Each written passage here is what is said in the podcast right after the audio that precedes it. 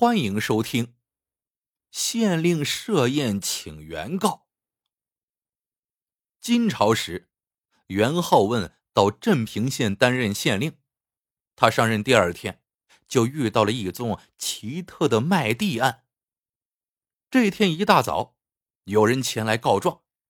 元好问接过状纸一看，状纸上写道：“现有本县金家庄村民金二。”状告本村秀才金师叔。金师叔虽饱读圣贤之书，但不行圣贤之礼，四体不勤，五谷不分，以致家道中落，沦为赖皮。其父生前曾将村东三亩三分地以五百两纹银卖给原告金二，但其父死后，金师叔耍赖皮，死不认账，望大人明断是非。替小民金二做主。袁浩问看罢状纸，问金二：“你说金师叔父亲生前把地卖给你，可有卖地契约？”金二连忙从怀里掏出卖地契约，交给袁浩问。袁浩问看了一遍，见契约上卖地因由、立约日期、方位面积。证人等一应俱全，急忙令衙役传来被告金师叔。金师叔此时还不知出了什么事一到县衙大堂，对袁浩问轻施一礼，问：“不知大人唤生源到此有何见教？”袁浩问说出金儿状告他的事由，金师叔就斯斯文文的辩解：“非也。”非也，子虚乌有，子虚乌有啊！夫子曰：“唯女子与小人为难养也。”此等下作小人之语，岂可信乎？袁浩问看着金师叔酸溜溜的做派，心中暗笑，下令金二的几位证人到堂。在堂上，证人们都说金二状纸上说的是实情。咬定是金师叔想赖账，甚至还嘲笑金师叔，说他根本就不知道自己这块地在哪。袁浩问眉头一皱，问金师叔：“你家的这块地究竟在哪儿？”金师叔眼珠子翻了半天，才犹豫的说：“在村南。”他的话引来哄堂大笑，众乡邻全都知道。状纸上也写的明明白白的，那三亩三分地在村东，金师叔却把自家的地说成了在村南，说明这小子呀，确实是在信口胡说。袁浩问一拍惊堂木，喝道：“大胆，竟敢在大堂上糊弄本官！人证物证俱在，你还有何话要说？”袁浩问的惊堂木一响，吓跑了金师叔的知乎者也。他连忙扑通跪下，大呼冤枉，并结结巴巴的说出了事情的始末。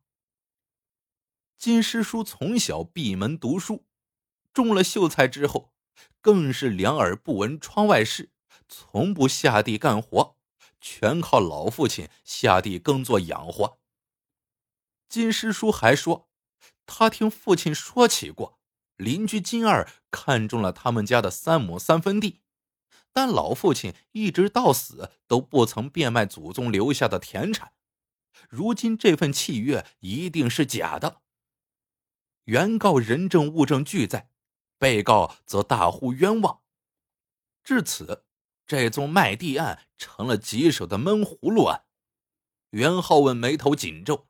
他寻思自己既名好问，何不问上几句呢？于是他命人把金师叔等人暂且留下，单单留下原告金二。袁浩问客气的请金二坐下，和颜悦色的与金二拉家常。金二见新来的县令爷没有一点官架子，预知自己不但能赢得土地，而且会赢得特有面子。袁浩问与金二说东道西，竟问些不相干的事儿。突然，他貌似随意的问金二：“按照当地规矩，交割地契那天，你家一定吃过酒席吧？”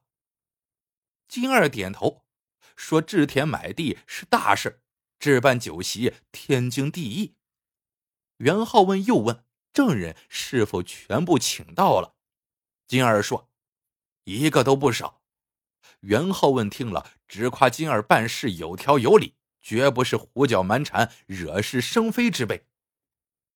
接着，袁浩问又让证人一个一个进来单独问话，他态度和蔼，笑容可掬，都是问些鸡毛蒜皮、不痛不痒的事不过，所有回答。都让师爷一一记录在案。袁浩问问完话，重新升堂断案。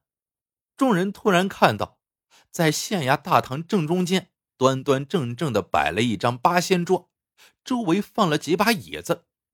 大家都在心里犯嘀咕：莫非县令爷今天要在大堂上请客？请谁呢？这时，袁浩问微微一笑。开口说话了。本案断到这一步，已经接近了尾声，真相即将水落石出。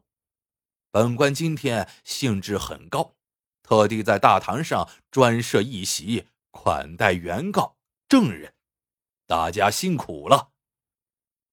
袁浩问说到这里，大堂上一阵骚动，金二一帮人欢天喜地，互相道贺。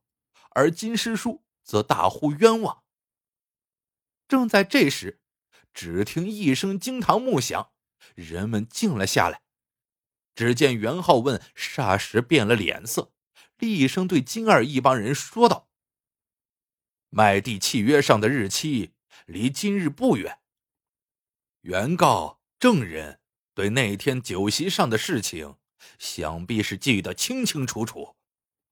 现在。”就请诸位按照刚才自己说的座位入席，师爷已经记录在案。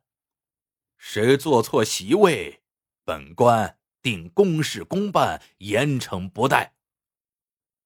这时，大堂内外已经围满了看热闹的人们，好戏开始了。只见大堂上金二一干人等在那里抓耳挠腮，不知如何是好。好不容易下了决心。却又出现了几个人抢一个座位的混乱场面。袁浩问不动声色的向金二问道：“金二呀，那天你就是这样待客的？”大堂内外响起了一片哄笑声。金二头上早已冒出了黄豆大的汗珠子，他一看纸包不住火，连忙扑通一声跪倒在大堂上。大呼：“老爷饶命！老爷饶命啊！”接着便招认了自己与同伙的罪行。原来，金二早对金师叔家的三亩三分地垂涎三尺，千方百计的想骗过来。